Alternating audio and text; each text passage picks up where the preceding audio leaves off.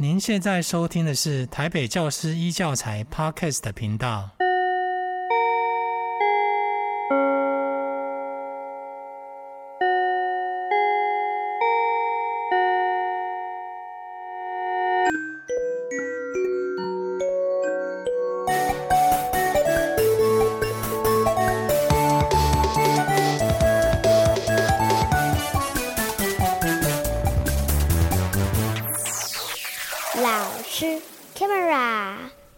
家收听老师开麦啦艺文会客室，我是主持人万玲。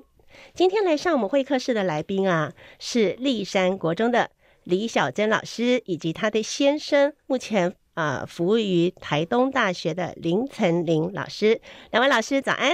呃，万玲老师早，哦，各位听众早，各位听众早。啊，因为我们音乐比赛刚结束。那大家知道，音乐比赛大概都会持续个半年，从初赛县市的初赛，那十月就开始了哦，然后一直到全国赛是在三月，好，三月刚落幕，所以这段期间呢，两位老师都是我们全国赛这个带团的一级战将，真的是一级战将哦。那所以其实，嗯，我本身非常非常的佩服，就是能够坚守在这个呃岗位上面，然后。多年就是屹立不摇，而且没有一年，呃，没有一年不带过，都是完全是持续的哦。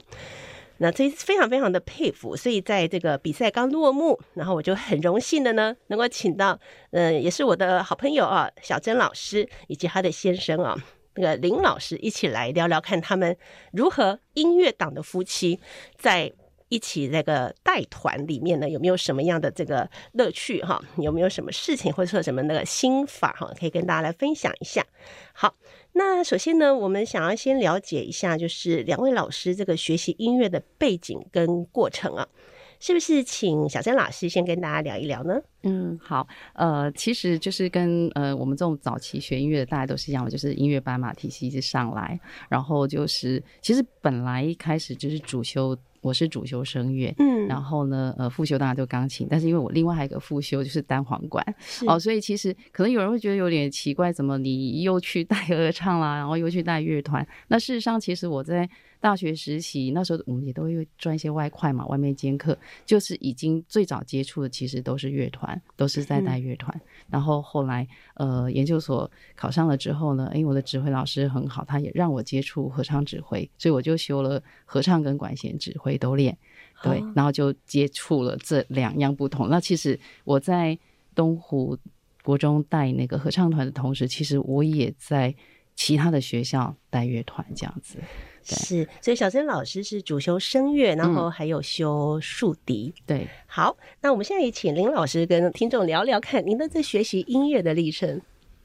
呃，一样，从小父亲启蒙了，然后 一路就是走在音乐的路上。呃，刚开始当然觉得好像没什么，可是随着年纪的增长啊，就会觉得学艺术、音乐啊这一类是非常好的。可以接触到比较美的东西，所以一直持续到博士班啊，博士毕业到现在持续在努力创作，过程也是辛苦了，不过也是收获良多。对，所以刚才林老师说是父亲启蒙，所以您的父亲是音乐老师。对，父亲是台南人哦，那林清义老师，他在台南是小镇上小小名气了。那从小耳濡目染哦，那就是熏陶长大这样。所以，呃，林老师，您的主修是应该是会钢琴，然后有没有是不是还有一个管乐器？对，除了钢琴之外，另外还有一个就是法国号。哦，那因为从小参加台北这些幼师管乐团啊，青青年啊，台北市青年管乐团的青管啊，还有这个世纪交响乐团，也是从小在乐团混大了。哦，这廖年富老师的世纪交响乐团，对对对。哦，是是，廖老师是我研究所的指挥老师，哇，这个很有缘分哦。那可是知道您好像是主修作曲，对。呃，作曲是后来转向，就是觉得比较想要探究一些精神上的更深入啊，对乐曲啦、创作啦各方面，这个兴趣胜过演奏乐器了。是，好。其实两位老师都非常非常忙哦。那今天百忙当中呢，来我们的节目，其实就是想要请老师来分享，就是教学多年哈，尤其是在带团上面的一些心法。我首先想要先请小珍老师来分享，因为我跟小珍老师是结缘于这个 台北教师合唱团。是我从那个民国九十五年，我记得我从武林高中我转任北一女中的时候，我第一件事情就是要来考这个台北教师合唱团，因为我知道这里是我可以。吸收日月精华哈，然后跟各位老师切磋的一个好地方。那我记得我来考的时候，我们团里面的时候哇，众星云集啊，就是小珍老师，还有傅湘云老师，还有现在在复兴国中也是很厉害的一个带团李佩蓉老师，都是我们团里的团员哦。好，所以小珍老师从那个时候就在东湖，然后就一直是带着合唱团，一直到现在。你看，我说九十五年到现在，这都已经二十多年哦。前后有这么多年哦，老师一直都还是呃，就是在东湖啊。我记得那时候是带男生，东湖是男生合唱比较有名嘛。呃，是，可是其实女生也不差。男生大概比较名气上，对对，这个就是第一个，就是想请问老师哦，其实我们一般因为我们是女生嘛，嗯、所以我们好像带女生合唱是自己比较熟悉的一个，至少我们可以翻唱。那你们是怎么样哦？就是东湖你们选择就是后来就执着专注在这个男生合唱的经营上面。嗯，对，但当然，其实这个经营也不是由我开头啦，嗯、因为我们一定要先提我们当初的创团老师，一位苏美丽老师，跟后来我们接续的呃，现在也是非常有名的傅湘云老师。是是，那我们在那边学习到蛮多的经验。那其实男孩子在国中他就是有一个变声期，是一个很麻烦的。那我们通常其实我也有遇到很多老师，他在中学教课音乐课，他会觉得说，哎，奇怪，为什么男生到这时候都没有声音？那我就跟他说，因为他们他们常会用耳朵听。你一定要翻唱他的音域，他才唱得出来。因为我们女生如果说你用女生音域唱的话，他会不知道怎么唱，所以他一旦变声之后，他会找不到音。那所以我们通常都是说，你要翻唱的时候，就是女生的音域唱完之后，要唱男生的低八度，让他去跟这样子。哦，是对。那除了有男生团，好像有几年你们还呃有混声团，嗯、因为国中生我们知道男生就是在变声嘛，对呃。刚变完声，那个声音还不是很稳定。嗯、但是混声团，我们知道它的这个，嗯，就是它的编制一定会有低音。嗯嗯，那男生的低音是很宝贵的。那国中生怎么样去带领他们唱出那种浑厚的胸声的低音呢？嗯，其实这个声音你是不能勉强的。他没有变声，你是怎么挤，他也挤不出那个声音。但是因为现在其实孩子就发育还蛮好的，所以我们就是会挑九年级。他声音已经是变声过的，嗯、然后他刚好就是有些其实他天生就是声音很浑厚，那就是说因为学校支持嘛，你就是一开学全校这样去挑，那你总能挑出，因为男孩子也知道，像男生里面只要贝斯大概有三四个，其实就很够用了。哦，贝斯只要有三四个，对三四个哦，对在一个团里就很够用了。对哦，是是是，呃，在带团哦，我们知道，呃，以前的。合唱比赛就是以前的音乐比赛的团队，可以说这个烟硝味比较浓。但是近几年来，我们其实也观察到一个现象，就是现在比赛很多学校的团队哈，其实都消失了。所以现在，呃，换言之，现在能够在持续在带团啊，能而且还能够带到舞台上面去参加比赛的，其实是不多了哦。我们也知道很多学校，他们其实就是。呃，用外聘的方式，因为校内老师大家知道，音乐老师不是只有带团这个工作，我们是身兼带团，但事实上我们的主要的工作还是在音乐课，所以老师真的是很忙哈。那我我知道林老师，林老师是原先是在立山国中哦，在立山国中是专任老师，是，所以原先您也是国中音乐专任老师，对对。那现在我们就要先提到就是。林老师跟立山国中的这个乐团的一个结缘呢，嗯，呃，应该在民国八十六年左右了，呃，带来到了立山国中。那立山国中本身，我到的时候就是一个有一个残破不堪的乐队，是哦，这个国歌、国旗歌都吹不完的。嗯，后来学校发现我有这个一些乐团的专长，后来请我协助一下，那就是。看到小孩子也蛮可怜的，没人带，所以就花点心思，慢慢的带。就经过几年，就慢慢有成果。那学校看到有成果，很自然的经费就会挹注这样。嗯嗯嗯。所以事实上过程也是颇漫长跟辛苦。是，呃，漫长而辛苦哦。但是呃，我们知道立山国中的这个管乐团，后来慢慢的变成弦乐团，然后就把两个合并成又有管弦乐团，这个都是上百人的哦。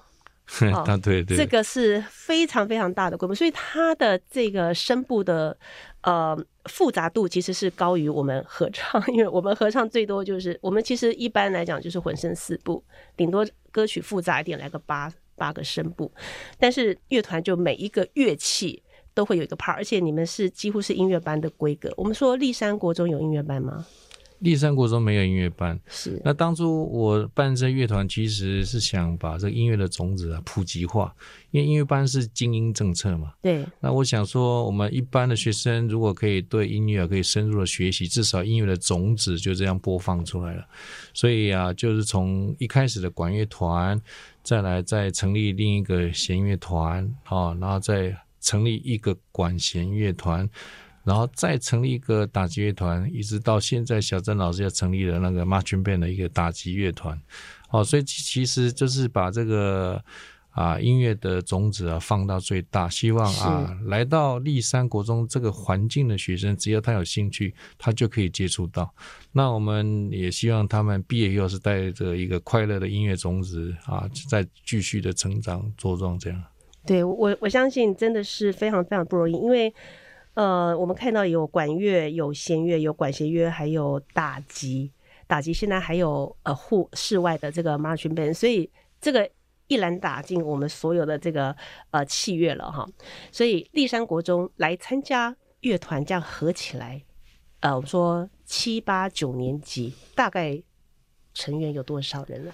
我们最多有到接近三百，这真的是很。那现在目前大概都接近两百，因为有就是少子化跟其实因为课业压力了，就是还是有减少，嗯、就等于是我们有效的人数 是，对，呃，因为我我自己本身也是学校的音乐老师，那我也有带合唱，是合唱的经验哈，所以我知道一个。学校的一个团队，他要能够长久经营，其实是很不容易。我们一般来讲，好了，就是，呃，我们看到现在大概学校的这个呃团队，像合唱啦，或者是说像呃。乐器的这个管乐或是管弦乐，大部分都是找外聘比较多，哈，就是外聘老师。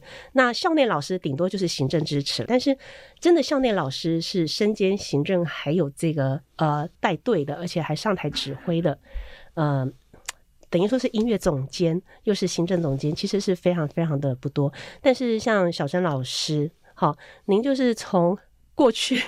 从东湖时代哦，小珍老师在东湖国中就是一直带着我们说东湖的合唱团是非常非常有名，呃，怎么有名呢？好像有这个，因为每一年都参加比赛，好，然后几乎是哎每次出来就是冠军哦，然后是连霸二十三年的这个男生合唱，而且还到全国赛好冠军。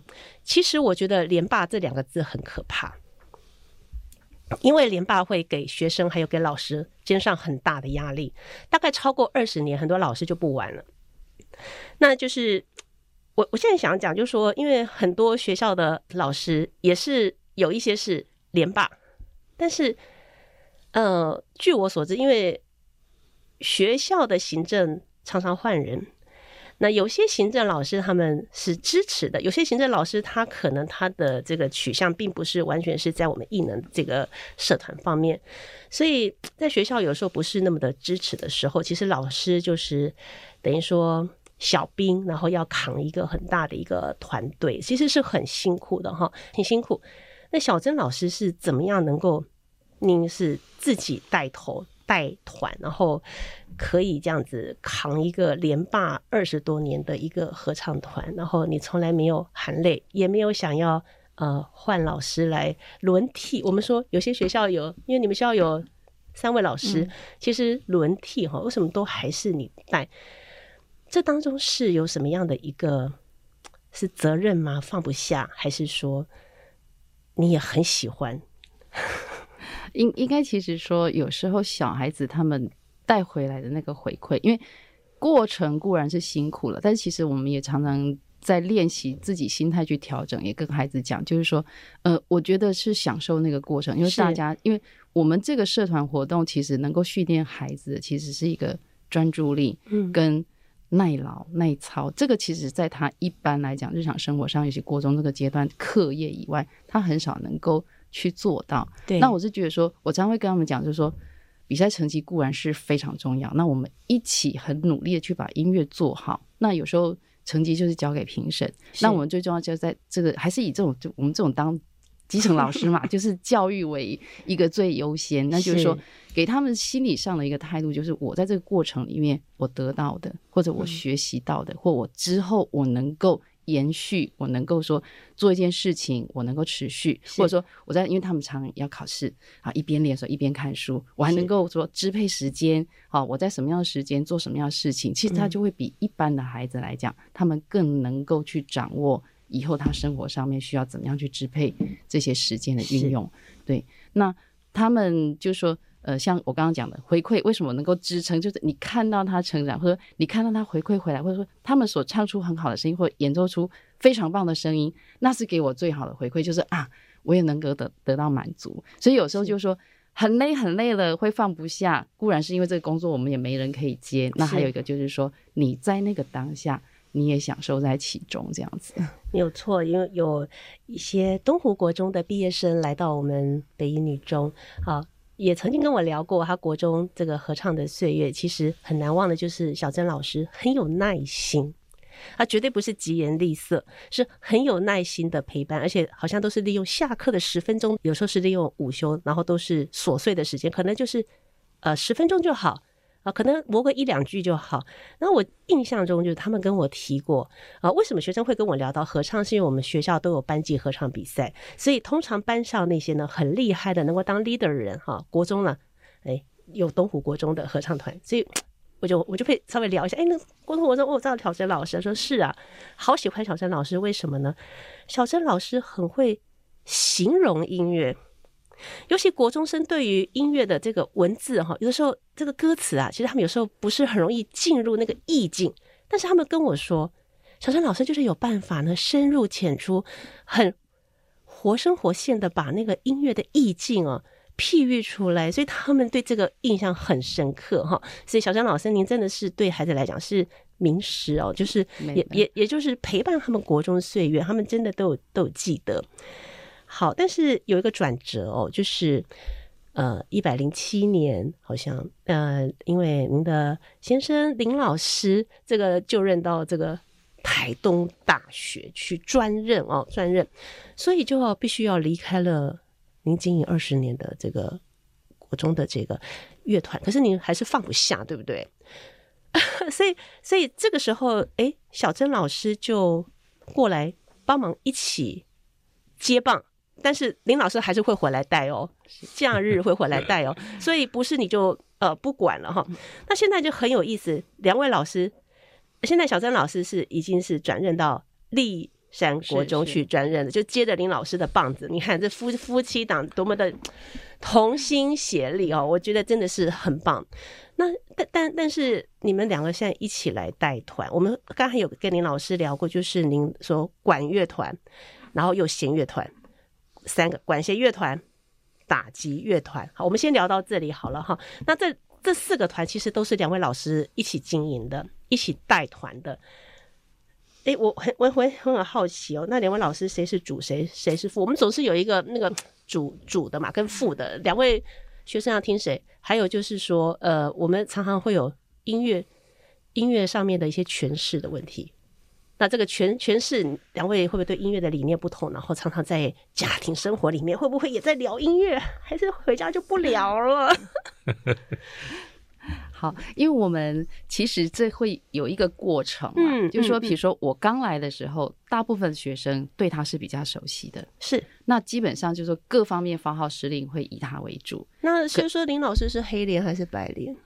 其实我们都不是黑脸，我们不太喜欢对学生发脾气。是是是的，对 对。那后来就是等到学生跟我比较熟识的时候，那林老师他们都是以这个团队训练，就是真的是练团为主。嗯、那其实最重要就是说，因为音乐它虽然都有任何的音乐的标记，可是。你也知道每个指挥老师一定想法都不同，对对。那我们两个基本上方式就是一开始是先就说你带我带，我们轮替带，小孩子自动会去跟。那我们就说他带的时候我听，那我带的时候有让他听。我们会选择说，哎，觉得他处理这个东西不错，我们就沿用。所以我们就说，因为其实你如果是跟别人合作的话，有时候又有点尴尬，又不好谈。那如果说两个僵持不下的时候，我们会讨论一下。等到第二个阶段呢，音乐要处理比较细腻的时候，我们就会各一专长，因为呃，他会觉得说慢板的部分，或者说呃处理旋律独奏的部分，我比较专长，那那个部分我来处理。那但是林老师他因为作曲嘛，他们对声音的架构啦、层次，或者说整体和声。他是比较那个拿手，而且毕竟乐团的经验他是非常丰富的。对，那那个部分我就是依循他，然后之后到比赛前就是谁要上台，最后就是全部是以那个上台的人的模式这样。哦，所以上台有的时候是林老师，有的时候也是小珍老师上台，我就偶尔了。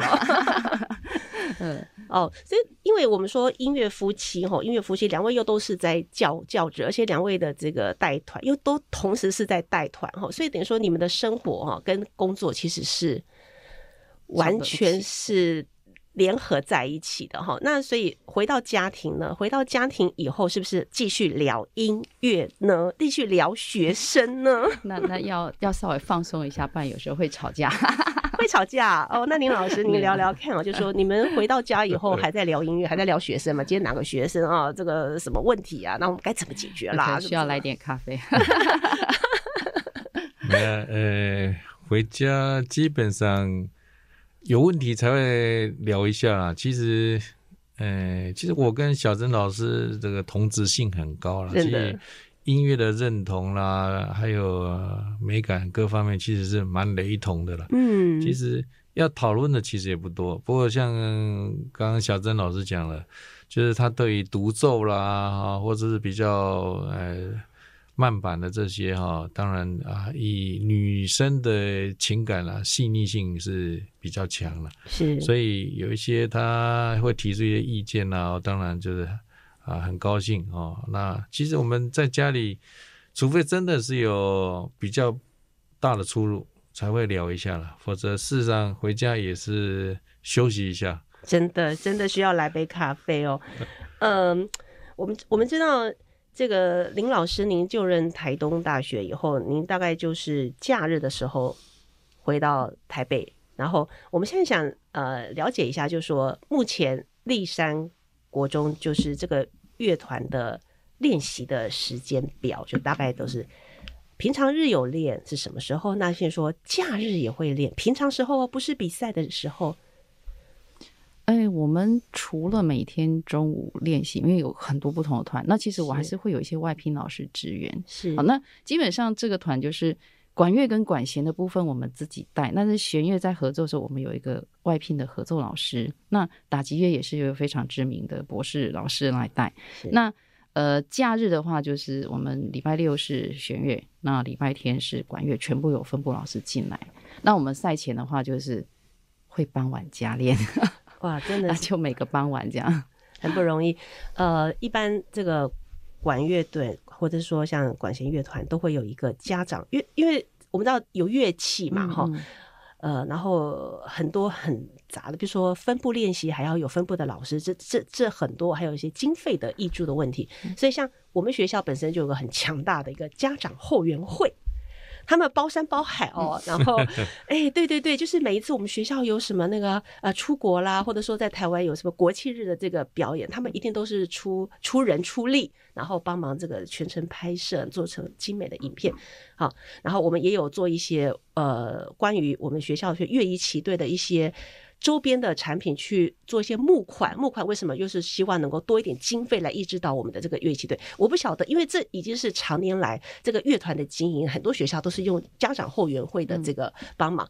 因为两位老师虽然两位夫妻同心协力啊，其力断金已经很不容易了，但是你要能够带这么多的这么百人的这个乐团，我想很多的行政方面是不是你们有家长后援会，那怎么跟他们来做一个合作？还是你们有其他的方法？哎，我再补充一下，然后哎，就回到刚刚有个议题啊，就是说，呃，就是为什么可以持续这么久交交哈？是那一样，就像行政人员啊，他几年就会换一轮。对。但是，所以我们我自己在创团的时候就意识到这一点，你要让团要能够永续经营啊，那这个。团的成长才看得见，所以基本上我们就是一路这样走下来。那后援会也是，那我们立三国中的第一批的后援会，事实上就是学校的教职员工的子女，即加入乐团之后，然后我拜托这些教职员工留下来帮忙。那这一批的教职员工到现在其实也二十年了，所以有些已经当阿嬷了。阿嬷了哇！那。这样的培养出来二十年的后援会的情感哦，就是非常的好，那配合度也非常高哦。那当然，我们还是有一些每一年的家长进来哦，但是我们主要的工作人员就是我们校内的一些就是同事们哦。那家长进来的啊，比如说家长会长啊这种啊，是他们是轮替的。对，啊，但是我们有一个固定的一个班底，对，乐团行政，乐团行政固定班底，对，所以对我们老师来讲就比较也比较轻松，嗯，哦，那再来就是说，我们立山国中啊是一个升学率非常好的哈，这个也就是顶尖的这个，明星国中，对，那课业压力实际上非常大了哈，所以我们在练创团的时候也是讲，哎，就是。很清楚的定位就是说，其实我们不是为比赛而成立的一个团，其实就是一个播种这个音乐种子的一个团。所以，既然我们的教育模式是比较啊开放啦，比较鼓励啦，所以刚刚主持人有提到，是我们小郑老师这个练团的有很有耐心啊，是 真的。我们哎，所以我们基本上是朝这个方向来走。是哎，我们这样做，其实家长也看得到。说哎，其实哎，好像很少听学生会说哎，老师怎么骂人啊？怎么好像怎么样？那所以，特别是说，我们家长很在意的是，哎，是不是经费要缴好多钱啊？因为主持人刚刚说，我们北一女是后因为是包山包海，包山包海。对。那我们立山国中啊，因为有一些要聘一些外聘老师嘛，所以事实上还是得缴费。但是很特殊的，我们是只收七年级跟八年级。九年级就不收了哦，所以事实上我们经费啊，等于是从第一届到现在就是啊一直共同使用。那我们学校以及带团的老师就要去节制预算，怎样啊啊开源啊，怎样的去节流啊？那 讲开源来讲，有时候也会接一些外务活动啊，比如说我们有百货公司啊，耶诞节啦。嗯啊，那希望有些乐团会热闹一下啊，那我们或许继续赞助演一下，那或许他就有一些啊意思意思的小红包回馈一下，那这样我们在添购乐器啦，或是我们出去演出的交通费啦、游览车啦、哦便当各方面就有着落，所以事实上是非常辛苦的经营了。那因为我们收费其实也很低，然后九年级又不收，所以我们基本上是希望可以让学生多多参与这样。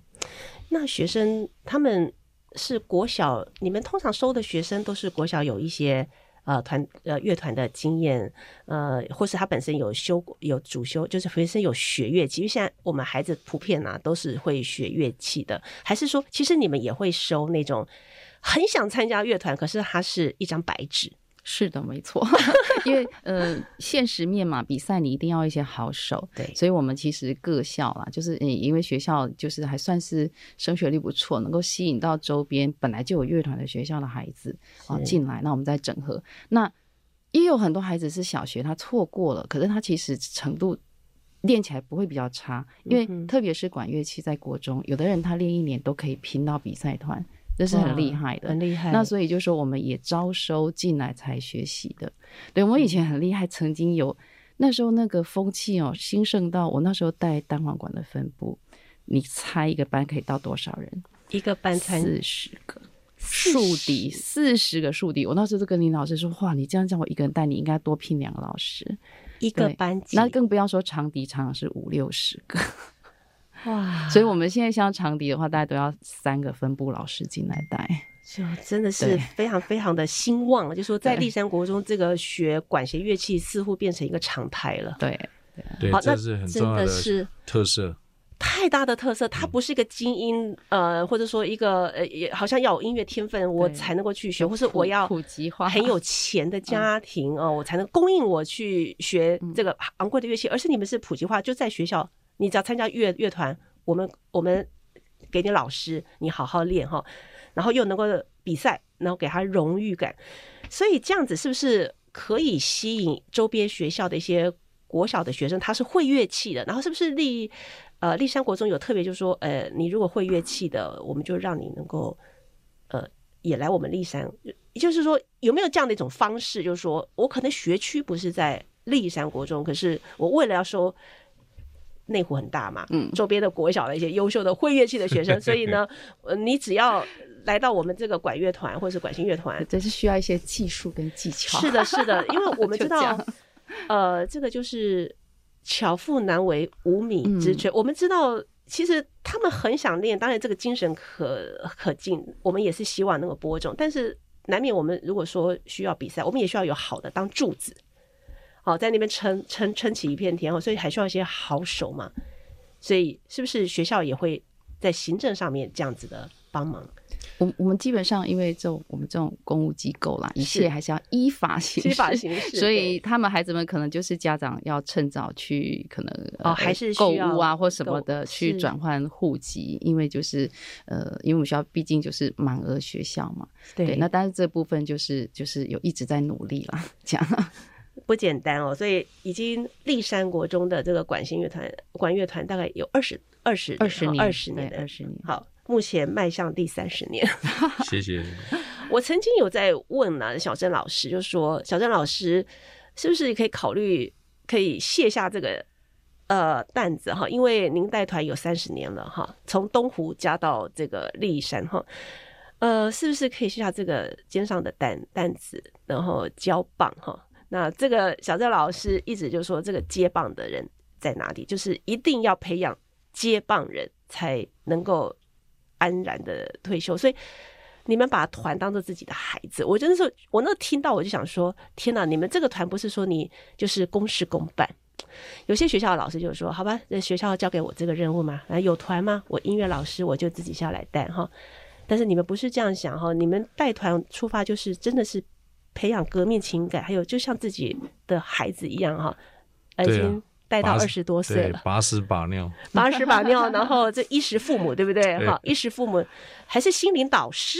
哎，对，这种团练的时候要准备点心啊，要奖励啊，然后还要谈心事啊，是对啊，还是心灵导。青春期问题都非常多，对，所以两位老师哈，这个在带国中生，我们现在来聊聊看一个比较软性的话题好了，有没有遇到一些？比较麻烦的，或是让你印象深刻，是很跳脱，或是特别聪明的，然后很不好驯服的这些学生，那你们是如何的去呃带领他们喜欢音乐、享受音乐、认同音乐呢？这个这个，我先分享一个小故事了哈。这个也是发生的时候也蛮令我感动。就乐团啊，就是比如说八年九年级这种非常资优的一个学学生哦，那。就在学校的时候，有一天就突然就是从教室里面冲出来了，然后呢，冲出来之后呢，他第一个是跑来找我。哦，他也不是去找导师，也不是，他特别就是跑来找我，然后呢，一直一直对我哭诉，然后基本上几乎快喘不过气来，就是缺二氧化碳了，不是缺氧，是缺二氧化碳，无法换气了。后来经过安抚之后啊，他才娓娓的道来说出，哎，就是情感上有些挫折了。哦，那后续当然是导师、家长啊，各方面就是，哎，啊人呢，人呢，全校找遍了，然后后来竟然在我的地方找到他。嗯。哦，那这样的学生啊，其实他跑来找我，当然一一个面向就是说，哎，他非常的信任我，他愿意把他心里面的事。告诉我，好，我想说，哎，这是我们带团哈。这个是一个很大的一个成就感，对对，对，所以那像这个学生到现在都还是持续在呃，就是跟我们有些联系哈，那也都非常资优，在也要就要出国了，各方面，像到现在还是等于是朋友了，有任何情感问题啊，也会来聊一聊啊，升学的规划、人生的规划也都会聊一聊。其实就是我们这个把屎把尿的过程，就是啊。让这些小孩子啊，非常的、非常的这个、嗯、好贴心哦，是一辈子的就会记得了。真的，真的好贴心。那小禛老师有没有一些难忘的带团的经验？呃，其实这种其实蛮多。我就讲个比较特别的，就因为因为我这边蛮多孩子是呃，可能情感或者课业的挫折，他会有需要，就是心理上比较需要安抚的。那这两个都比较久的，就是有一个他几乎。跟了快一个学期，就是只要下课就过来。嗯、那他是因为，呃，后来我让他去参加了一个呃独唱的比赛，嗯，对。那那一次呢，就是说成绩上就是拿了第二嘛，但他其实心里也不会，他唱的其实非常的好。好，那那时候你看男孩子其实呃能够有独唱机会的比赛并不多，因为以前乡土歌谣他会有这样的比赛。对，那一次就是运气不太好，就是他输给了学弟。那也是怪我啦，就是我我那时候刚刚接这个男团的时候，我没有把他们的年龄顺序，哦、呃，就说让学长先出去比，那我两个都摆了，就是学长跟学弟一起，就那一次学弟赢了，嗯，所以他就心里一直过不去。那他其实是对音乐兴趣是很高，然后呢就。大概来就每一堂下课都要过来，因为就寻求安慰，因为他他可能比较喜欢这种姐姐妈妈，因为那时候我可能比较年轻一点，算姐姐妈，就是 她她的姐姐跟她年龄差距很大，是，对，妈妈年龄很大。那后来呢，就是当然就是安抚她嘛，然后鼓励她。后来她高中并没有上音乐班，在大学。就是开始比赛，然后考上音乐系，然后都是一直拿第一。现在在欧洲哦是非常有名的声乐家，在剧院里面是歌手。哇，不 简单哎！对对，哇，真的是太棒了。所以很多学生他们可能国中因为参加了合唱团或者是管乐团、管弦乐团，嗯，所以后来反而念了。走上音乐这条路的，好，甚至走上指挥，哈，因为也看到两位老师都都是指挥嘛，哈，那也会心向往之，啊，也也是想，就是一个 model，好像一个，嗯、呃，一个楷模吧，哦，然后想要，因为你们两位对他们的国中的一个人生的一个启迪，或是一个非常棒的一个指引，所以他们也希望走向音乐，是不是有很有些孩子也是这样子？对，就是希望给他们除了课业以外，因为像我今年。就是马上，你现在可以看到，今年有个孩子，他其实进来七年级，他学科完全不行，嗯，完全不行。那我们之前都鼓励他，曾经有个学长，因为现在在北艺读研究所，哦，北艺他校牌在我们校牌是六百的，但是他就是马林巴非常的棒，是是，所以他就是后来高中、大学上清华嘛，是，那研究所就上北艺大。然后今年的这个孩子七年级进来，一样功课很差，可他马马林巴琴打得非常的好。嗯，那本来其实导师一直觉得说，啊，你这样不行，会去。逼他在课业上，那我们也是沟通很久，然后就是因为学校有琴嘛，常常就是提供他一个环境。那之后他从呃七年级就参加比赛拿了第一，嗯、那九年级这次比赛更厉害，嗯、他比音乐班组拿到音乐班组第一，嗯、所以他前天刚好得到通知，他进师大附中 啊，恭喜恭喜啊，太厉害了！师大附中音乐班是台湾的这个第一志愿，第一志愿，对，他就是妈妈也是觉得说很希望借着他。就是告诉后面的其他的孩子，好，在我们乐团里面提供这样子的一个场所，给他们能够在音乐上面去发展。这样子是，两位老师大学都是音乐系，对，那那是班队吗？想聊聊看哦，这两位音乐系，然后是怎么认识，然后能够结缘呐，结缘一生啊，前后届，所以是林老师看到学姐好漂亮。然后就主动出击嘛，是不是？学音乐嘛，总是向美靠拢。绝对的，小曾老师的美毋庸置疑哦。那主要就是还很温柔。我记得我九十五年的时候，我来考呃台北教师合唱团的时候呢，那时候我第一眼看到小曾老师，我就觉得哇，这个老师好漂亮。这这完全就是我们学音乐，你觉得学音乐的老师。应该的样子就是小曾老师的样子，头发长长的，穿着长裙，瘦瘦的，白白的，眼睛大大的，讲话很斯文，很秀气，慢条斯理的，不用就是非常非常的有气质的一个老老师。而且我们常常在教书的时候，难免会动一些气，教久了就会有一些呃，就是像妈妈的口吻。可是小小珍老师到现在还是保持着少女的那种气质跟口吻，面对学生哈，这真的是很不简单。所以林老师是你那时候就追学姐？哎、欸，为什么主持人讲这么直接？我说过啊，上我们这个 podcast 哦，我们就一定要聊一些不是官方说法，就有一些别的地方听不到的，这个这个来我的节目可以听得到。我在想啦，是你主动，因为。你应该蛮有 guts 的，学姐那时候应该有很多蜜蜂在旁边，在周围哈。那你是如何？有啊有啊，都是医学院在追啊。对呀、啊，哎、欸，讲到医学院哦，我们我们还聊过，就是说大概百分之六七十的音乐系在当年啊，现在可能没有了哈。当年我们音乐系大部分我的学长姐、我同学很多百分之六七十吧，是嫁给医学院的学生嘛哈。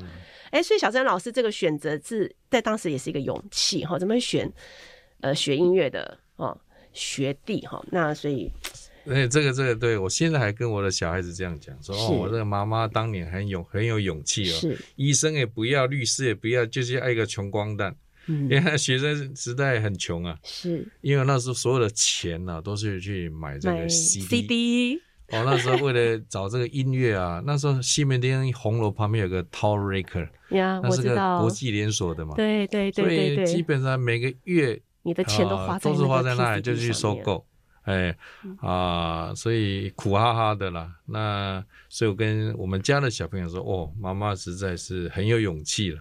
哦，那 当然，我们小珍老师在学校里面也基本上就是系花嘛。